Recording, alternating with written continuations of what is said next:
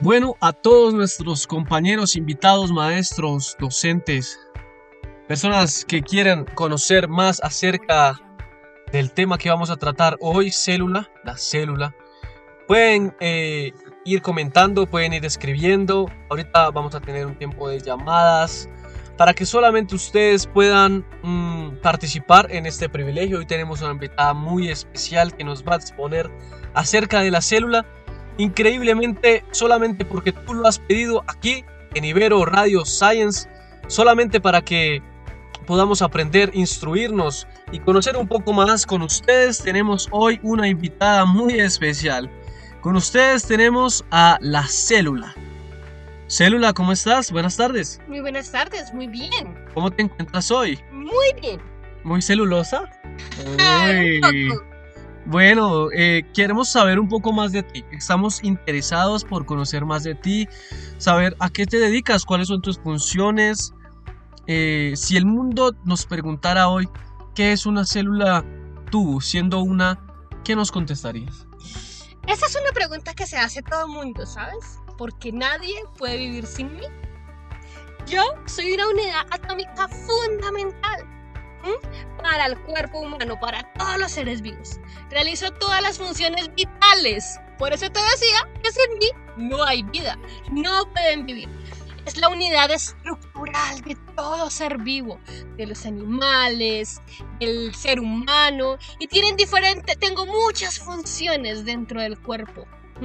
Funciones estructurales, funciones secretoras, funciones metabólicas, defensivas, reproductivas. Es decir, que todo lo que tú puedes hacer es gracias a amigas mías, o sea, a células. Ok, perfecto. Bueno, pero entendemos que, según tenemos entendido, existen eh, diferentes partes que te acompañan, ¿no? Como la estructura de la célula. ¿Puedes contarnos un poco más de eso?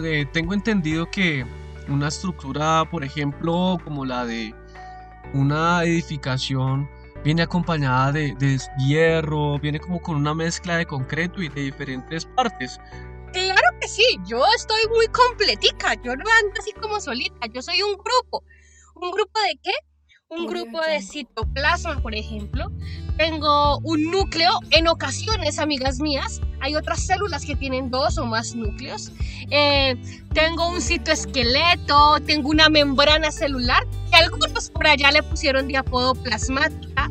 Tengo una pared celular, tengo nucleolos, centrolos, eh, tengo también un retículo endoplasmático, tengo ribosomas, hay un aparato de Golgi, lisosomas, perioxisomas, mitocondrias, cloroplastos y plásticos. Cada uno de los que yo te acabo de contar, cada uno de esa estructura cumple una función. Pero todos somos un solo grupo, que se llama la célula.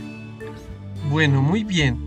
Eh, con respecto a esto, compañera, amiga célula, que además estamos muy alegres con tu visita, con, tu compañía. Eh, de estas partes que tú nos explicas, que tú nos cuentas, quisiéramos que nos dijeras, eh, nos hablaras un poco más acerca de, qué es la mitocondria, qué, función cumple la mitocondria en la célula. Pues mira, la mitocondria es como el chocolate del día, la que le da energía a la célula, a toda la actividad celular. ¿Y qué es lo que se encarga principalmente de la respiración celular? Eh, las mitocondrias eh, actúan como centrales energéticas de la célula. Perfecto, sí. Y principalmente esa es su función. Es decir, que es como, como los, unos pulmones cuando una mitocondria está muy sana, una célula está muy sana, es como una persona que tiene sus pulmones muy, muy saludables y puede respirar y puede funcionar de la mejor manera, ¿verdad? Así es, tal cual. ¿Qué pasa con, con una célula que es afectada por una bacteria y, y empieza a, a fallarle sus partes? digamos que esa célula empieza a decaer, a decaer, a decaer y ahí es cuando esas células se mueren. Entonces se cortan, eh, empiezan a fallar esas partecitas y a degradarse y termina muerta. Por eso es que vemos, decimos, ¡Uy, se le murió esa mano, pero no es que se haya muerto la mano, es que se murieron las células de esa mano, que son las que le dan vida. Ok, bueno, señora Célula, muchas gracias. Eh, bueno, aquí le tenemos eh, de todo, le tenemos juguito, tintico, también le tenemos agüita aromática. Su merced, eh, ¿qué se toma? Una agüita aromática. Listo, perfecto. Bueno, aquí mientras nos traen el agüita para nuestra amiga Célula, estamos, es un programa, es biología de la psicología, ¿no? Eh, entonces queremos ahondar un poco más y partiendo de que, de que la célula es el sistema vivo más pequeño, lo que más hace mantener todo con vida, quisiéramos entender y, comprender un poquito más acerca de la célula nerviosa, su amiga y, su compañera, ¿no? Porque con ella tengo entendido que, que se graduaron, ¿no? Entonces quisiera eh, preguntarte más acerca de la célula nerviosa. Yo me imagino una célula asustada todo el tiempo, pero, pero y muchos de nuestros compañeros quizás sea la, la gráfica que se hacen al, al, escuchar esto, ¿no? Pero, ¿qué representa una célula nerviosa? ¿Qué es una célula nerviosa? Pues como yo te decía, cada célula cumple una función, pero yo admiro mucho las células nerviosas. ¿Sabes por qué? Ellas tienen otro apellido. Yo de pronto creo que tú las puedes conocer por ese sobrenombre, no ese apellido. Y son neuronas. Ah, ¿Has escuchado de ellas? Claro que Muchas veces dicen, ay, la neurona, ay, una neurona. Pero una neurona es una célula nerviosa. Y esta neurona o esta célula nerviosa tiene la capacidad de comunicarse con precisión, con exactitud, con exactitud, perdón, con rapidez, tiene larga distancia, esas largas distancias con otras células las comunica de inmediato. Por eso es que el cerebro recibe una orden y le dice a la mano que se mueva, la neurona es esa célula que tiene esos superpoderes que le dice rápido a la mano que, cumple esas funciones. Entonces, ya sean musculares o glandulares. Mm. A través de estas células, o también llamadas neuronas, se transmiten señales eléctricas que también se llaman impulsos nerviosos. Por eso es que tú decías que como que mantenían asustados. se llaman impulsos nerviosos, que viajan a esa velocidad, pero súper rápido. Y empiezan en las dendritas hasta llegar a los botones terminales. Entonces, Yo tengo entendido que las dendritas son como las extremidades de la célula, ¿no? Como unas, como los brazos. Sí, así es, así es. Entonces, aquí mi querido amigo les quiero mostrar una imagen. Eh, pues los oyentes allá se la iban a imaginar.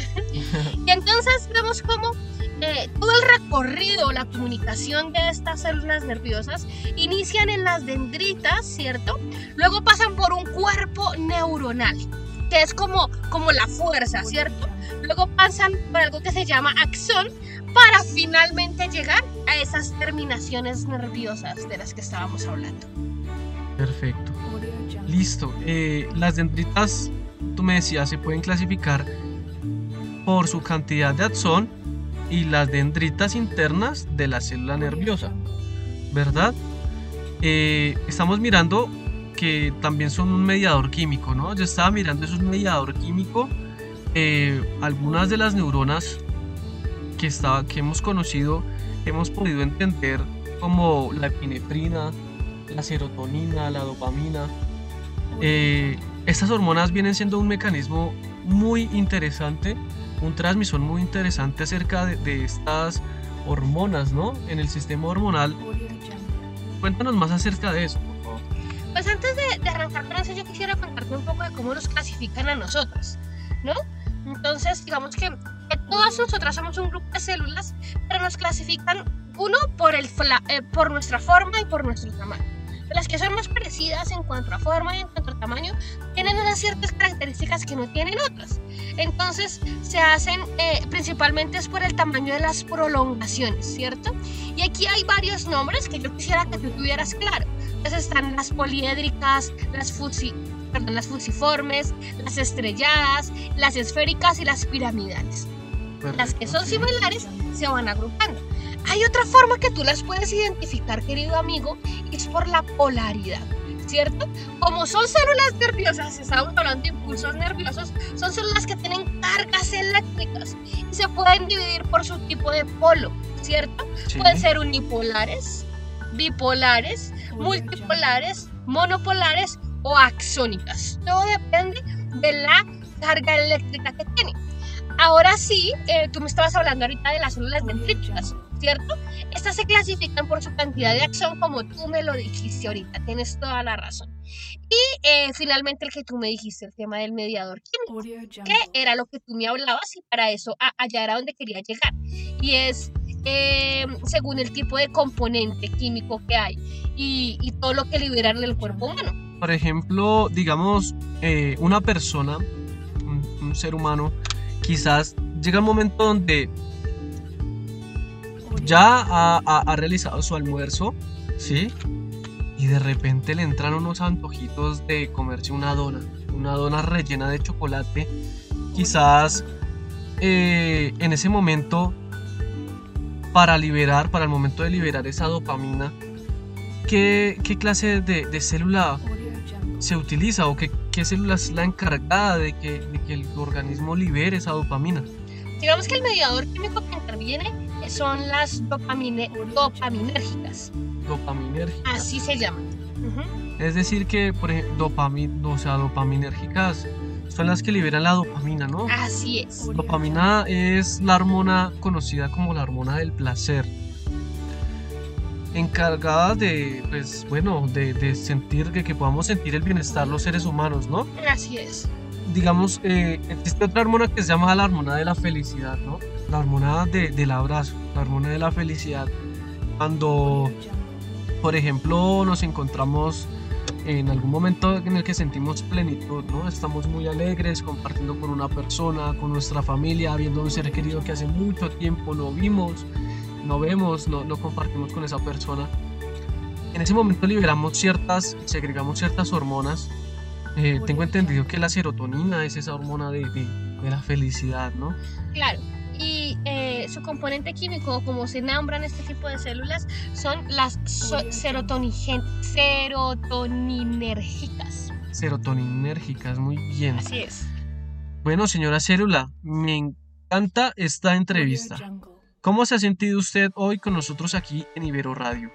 Pues muy bien, muy bien, porque es que dentro de tantas funciones que no cumplen todo el cuerpo humano, ¿no? Dentro de los temas nerviosos y todos mis grupos de amigas, uno no se pone a mirar y a evaluar todas estas funciones que cumplen. Pero realmente, eh, que uno cumple, pero realmente uno se da cuenta que realmente es indispensable. Así es, así es. Eh, tenemos también, quisiera eh, compartirles a nuestros oyentes cómo eh, las células en nuestro cerebro también tienen una clasificación, ¿no? Tienden a clasificarse por cómo lucen y también por las funciones que, que realizan en el cerebro, ¿no? Esa es la clasificación. Es la más importante, la célula nerviosa es de las más importantes y numerosas. Esas son las células nerviosas, esas son las neuronas, que ayudan a que todo el cuerpo funcione de la mejor manera, ¿no? llevando sus impulsos nerviosos al músculo, llevando esos, esos impulsos, ¿no? También tenemos que y entendemos que las células nerviosas son las encargadas de la mayor parte de los procesos. Y entendemos, es algo impresionante, yo, mira, señora célula, cómo existen tantos millones y millones de células. Tenemos entendido, señores oyentes, usted, para que usted en este mismo momento lo guarde, lo apunte, se lo memorice, lo grabe, lo tenga tan presente, que nosotros, el ser humano, al menos en su cerebro, tiene unos 200 mil millones de neuronas. Increíble, increíble. Y son, incluso a veces hay muchas más. Entonces, de esta manera, bueno, vamos a, hacer una pequeña pauta, una pequeña pauta para que usted vaya rápidamente, se tome su cafecito, vaya rápidamente, conteste su llamada y ya volvemos en Ibero Radio porque solamente tú, tú lo has pedido.